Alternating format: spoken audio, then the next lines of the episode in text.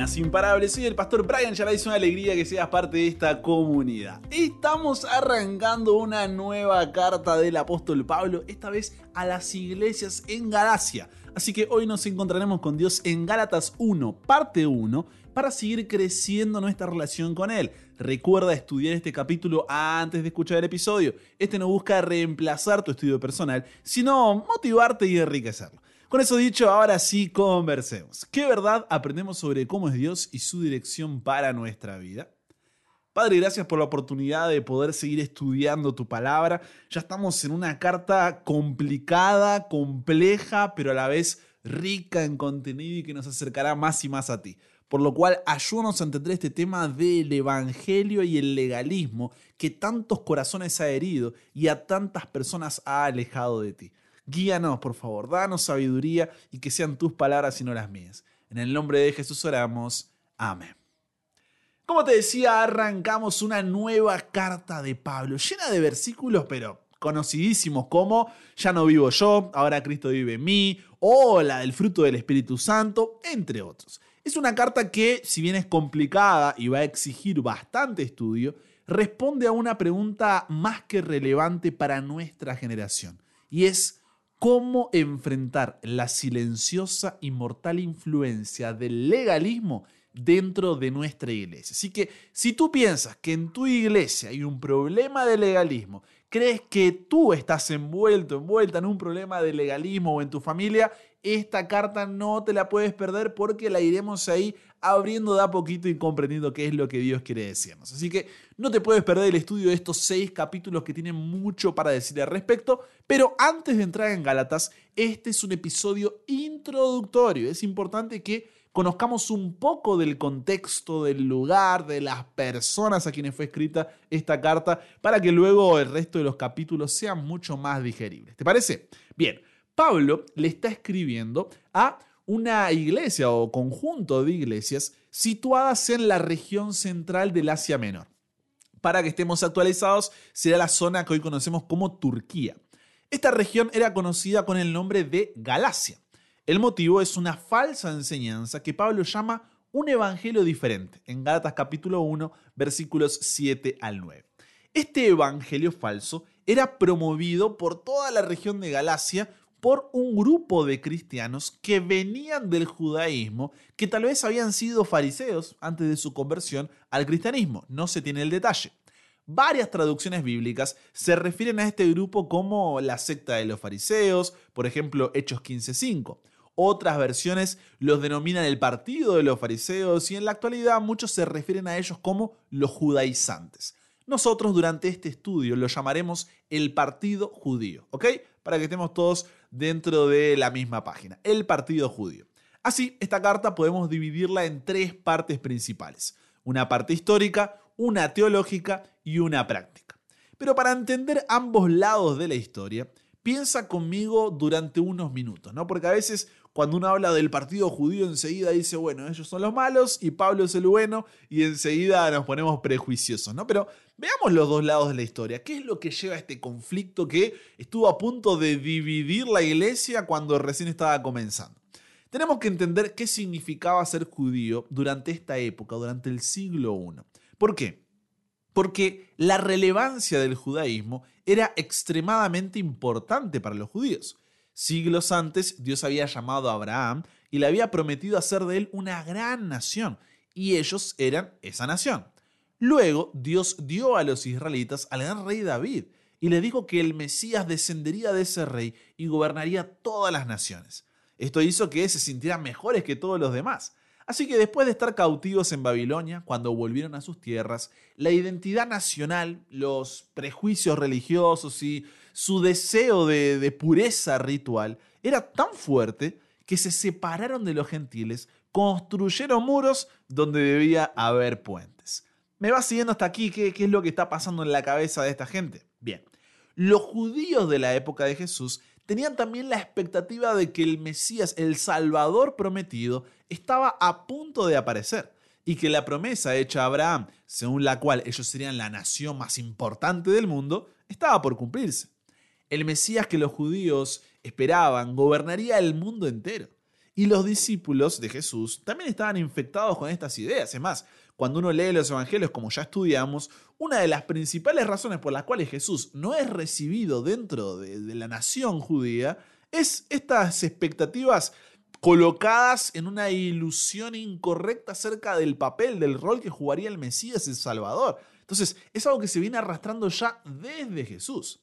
Los discípulos esperaban que la opresión romana a la que estaban sometidos en aquel momento terminara y que Israel sería restaurado como una nación independiente, siendo cabeza de las demás naciones. Y de eso se trata la epístola a los Gálatas. Ciertamente no encontrarás en ella nada acerca de los eventos del tiempo del fin, acerca de Israel como la futura nación dominante, pero la suposición de que ese sería el destino de Israel, dominando al resto de las naciones y saliendo de esa opresión romana, es la base de todo el debate. Es imposible entender plenamente la carta a los Gálatas sin este telón de fondo de este contexto. ¿Vamos bien hasta aquí? Ok. Luego de su resurrección y antes de su ascensión, Hechos 1.8 dice que Jesús dijo a los apóstoles que fueran a predicar el Evangelio primero en Jerusalén, luego en Judea, Samaria y finalmente hasta lo último de la tierra. Esta expresión significa que el Evangelio sería predicado a los gentiles. ¿Quiénes son los gentiles? Todos aquellos que no eran judíos. Y que los gentiles llegarían a ser cristianos, porque es hasta lo último de la tierra. Jerusalén era el lugar más conveniente para comenzar. Los apóstoles estaban en condiciones de predicar en su propia cultura y de ganar para el Evangelio a su propia gente. El Evangelio fue predicado a los judíos durante los primeros tres o cuatro años posteriores al Pentecostés, cuando hubo el derramamiento del Espíritu Santo y los discípulos comenzaron a predicar. Y luego fueron a Judea y Samaria. Después de eso, cuando los discípulos se adentraron en la región de Asia Menor, aún entonces comenzaban siempre sus labores misioneras en las sinagogas, que era donde se juntaban los judíos. Si bien los judíos no aceptaban su evangelio, los prosélitos, que son extranjeros que se habían convertido al judaísmo, se los llama judíos prosélitos, a menudo sí aceptaban ese mensaje. Así como, por ejemplo, el eunuco etíope, que era probablemente un prosélito judío. Pero fíjate que había algo en común entre estas personas, judíos, samaritanos y prosélitos, estaban todos circuncidados. Esto es muy importante. Circuncidados. Y su identidad la encontraban en el judaísmo. ¿Por qué? La circuncisión, ¿en qué consiste? En cortar el prepucio, o sea, la piel que cubre la punta del órgano genital externo masculino. Dios en Génesis 17 le había dado a Abraham la circuncisión como una señal entre él y su pueblo, una, una marca de propiedad, podemos decir. Entonces, por más que había diferencias, también había similitudes, pero Dios no se detuvo aquí. Hechos 10, continuando con el desarrollo del cristianismo, relata un acto que marcó la historia. La conversión del centurión romano que fue bautizado y recibió el derramamiento del Espíritu Santo. Porque tan pronto como Pedro volvió a Jerusalén, se esparció rápidamente la noticia de que había estado en el hogar de un gentil. ¿Qué hace Pedro en la casa de un gentil? e incluso los había bautizado. Estas noticias causaron un revuelo tal que los dirigentes de la iglesia dijeron, muchachos, reunión de emergencia ahora ya mismo. Y ellos le dijeron, Pedro, eh, explícanos qué pasó, explícanos tu conducta. ¿Por qué entraste en una casa de incircuncisos, porque no estaban circuncidados, y comiste con ellos? ¿Y por qué para colmo de males encima los bautizaste? ¿Qué se te pasó por la cabeza? Era algo impensado para cualquier judío logras ver entonces la tensión que se estaba desarrollando. No había problemas en bautizar samaritanos y a un judío prosélito, pero Cornelio era un gentil, era un romano. Cuando quienes participaban de aquella reunión escucharon la defensa de Pedro ante lo que había sucedido, no tuvieron más objeciones. Por el contrario, alabaron a Dios diciendo, de manera que también a los gentiles Dios ha dado arrepentimiento para vida. Le parecía algo asombroso en extremo. Pero si Dios así lo decía, ¿quiénes eran ellos para poder oponerse? Ahora, Cornelio era un gentil, pero también era un simpatizante del judaísmo, lo cual hizo que su recepción del Espíritu Santo resultara un poco más tolerable para los cristianos de origen judío. Aquello no era lo mismo que no sé, ir a un territorio completamente gentil y traer de allí a los paganos directamente al cristianismo. Pero Dios pronto mostró que quería que su iglesia diera también ese paso. Quienes habían sido esparcidos por la persecución desencadenada en conexión con la muerte de Esteban, llegaron a regiones tan apartadas, huyendo ¿no? por causa de su fe, como Fenicia, Chipre y Antioquía, llevando consigo el mensaje acerca de Jesús, pero solo a los judíos. Todavía no entendían, no les entraba en la cabeza que tenían una misión para el mundo gentil. Sin embargo, unos pocos fueron a Antioquía y comenzaron a predicar también a los griegos. La Biblia dice que la mano del Señor estaba con ellos y gran número creyó y se convirtió al Señor. De nuevo, las noticias llegaron a oídos de la iglesia en Jerusalén y Bernabé fue enviado a Antioquía. Los que aceptaron a Jesús fueron tantos cuando fue Bernabé que él necesitó ayuda.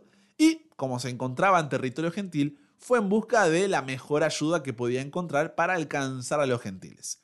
¿Por qué? Pablo había estado predicando en Tarso durante varios años. Entonces Bernabé lo invita a venir a Antioquía. Ahora, la iglesia estaba lista para lanzar su gran avanzada en territorio gentil. En Hechos 13, 1 y 2 se nos dice que Pablo y Bernabé fueron enviados para una extensa gira misionera en territorio gentil dirigidos por el Espíritu Santo. Esta primera, vamos a decirle, campaña de evangelismo fue exitosa. Muchas personas fueron bautizadas y se establecieron numerosas iglesias. Fue tal vez en este viaje cuando Pablo fundó la iglesia en la región de Galacia. Al finalizar su recorrido misionero, Pablo y sus compañeros volvieron a Antioquía, donde convocaron a los creyentes a una reunión en la que informaron todo lo que Dios había hecho entre los gentiles por medio de ellos, y ellos recibieron, pero gozosos, alegres las noticias. Hay una buena razón para ello. La iglesia de Antioquía estaba compuesta mayormente por creyentes de origen gentil, no por judíos, por lo que era natural que se sintieran emocionados por el informe de Pablo. Sin embargo, poco antes de que esas noticias llegaran a Jerusalén, que era la capital, ya el partido judío mm, no se sentía tan emocionado. Cierto grupo de ellos se sentía particularmente molesto y enviaron una delegación a Antioquía. Pero no confrontaron directamente a Pablo y a los otros dirigentes como diciendo, ¿qué les pasa? ¿Qué están haciendo? Papá, No, ¿qué hicieron? Se infiltraron en la iglesia la disputa entre Pablo y este partido judío llegó a ser tan áspera que la iglesia comisionó a Pablo, a Bernabé y otros dirigentes para que fueran hasta Jerusalén con el fin de consultar con los apóstoles y los ancianos acerca de esta cuestión. Hechos 15.3 dice que habiendo sido encaminados por la iglesia, pasaron por Fenicia y Samaria contando la conversión de los gentiles y causaban gran gozo a todos los hermanos. Mostrando que el partido judío era solo una pequeña fracción la mayoría de los cristianos se sentían inspirados por el informe de Pablo. Así que los apóstoles convinieron en realizar una reunión para escuchar a ambos lados del conflicto. ¿Qué tienen para decir? Esta reunión ha llegado a ser conocida como el Concilio de Jerusalén. ¿Por qué debía la iglesia exigir que los gentiles se hicieran judíos para llegar a ser cristianos? Esa era la cuestión, porque eso es lo que defendía el partido judío. ¿Qué es lo que decía? No hay problema que le prediquemos a los gentiles, pero para ser cristianos primero tienen que hacerse judíos y después hacerse cristianos. Esa era la cuestión. Cuando se toma un voto resolutivo a partir de esta diferencia de opinión, la dirigencia de Jerusalén aprobó lo que Pablo había estado haciendo. Varios delegados fueron enviados desde Jerusalén para volver a Antioquía con Pablo y sus acompañantes con el fin de resolver el problema allí, decir, no hace falta que sean judíos para ser cristianos, eso no es necesario. Cuando los cristianos de Antioquía entonces recibieron el informe del concilio de Jerusalén, obviamente se sintieron más que felices. Ahora, ¿por qué me cuentas todo esto, Brian? Porque este es el trasfondo que necesitamos comprender para entender la carta a los Gálatas. Cuando entremos en esta carta de Pablo, descubrirás que el partido judío, originador de los problemas en Antioquía, no se quedó quieto simplemente a porque, ah, bueno, el concilio de Jerusalén tomó esta decisión, está bien, entonces no molestamos más. No, no, no. Persiguió a Pablo a través de todo el imperio romano y parece que tuvieron una fuerte influencia en la mente de los cristianos de Galacia. De esta forma, podríamos llamar a esta carta Gálatas, Evangelio versus legalismo. Y juntos, capítulo a capítulo, iremos respondiendo la pregunta, cómo enfrentar la silenciosa y mortal influencia del legalismo dentro de nuestra iglesia y sobre todo dentro de nuestra vida. De tarea, piensa de qué formas puedes ver el legalismo en tu vida personal. ¿Qué significa legalismo? Cuando tú piensas que tienes que hacer algo para ganarte la salvación o que la salvación depende en algún punto de un esfuerzo o mérito propio que tú tengas. A eso hago referencia. ¿Y de qué formas puedes ver esto también en la dinámica de tu iglesia local? Creo que esta carta nos dará mucho de qué hablar, pero de algo podemos estar seguros con esta introducción. Es que Dios guía a su iglesia y su salvación es para todos. Porque si no hubiera sido por Dios, tú y yo somos gentiles. Así que no podríamos estar compartiendo este mensaje comprendamos juntos ese mensaje de salvación capítulo a capítulo. ¿Te sumas? Conversamos con Dios sobre esto. Padre, qué temita que se nos viene con esta carta y queremos agradecerte porque nos da la oportunidad de poder abrir tu palabra y conocerte más. Te pedimos que nos des la perspectiva correcta, nos des humildad para comprender este tema y si en algo nos sentimos identificados, que tú nos lleves al cambio. No porque lo dijo Brian, no porque lo escuché en un audio que me compartieron, sino porque al abrir la palabra de Dios me doy cuenta de que eso es lo mejor y que la voluntad de Dios siempre es mejor para mí. Guíanos, Señor, en esta carta, que sea de bendición y ve preparando ya nuestros corazones, por favor. Nos entregamos hoy a ti. Cámbianos, renuévanos, transfórmanos, somos tuyos. En el nombre de Jesús oramos. Amén. Y con eso llegamos al final. Comparte con otros lo que aprendiste hoy. Súmate a la comunidad en WhatsApp totalmente gratis si todavía no lo has hecho para recibir una notificación en tu celular cada mañana, escuchar los episodios sin conexión, tener material extra, hacer tus preguntas, acceder a contenido exclusivo y te espero en el siguiente para que nunca pares de aprender y nunca pares de crecer. ¿Por qué? Porque hasta el cielo no para.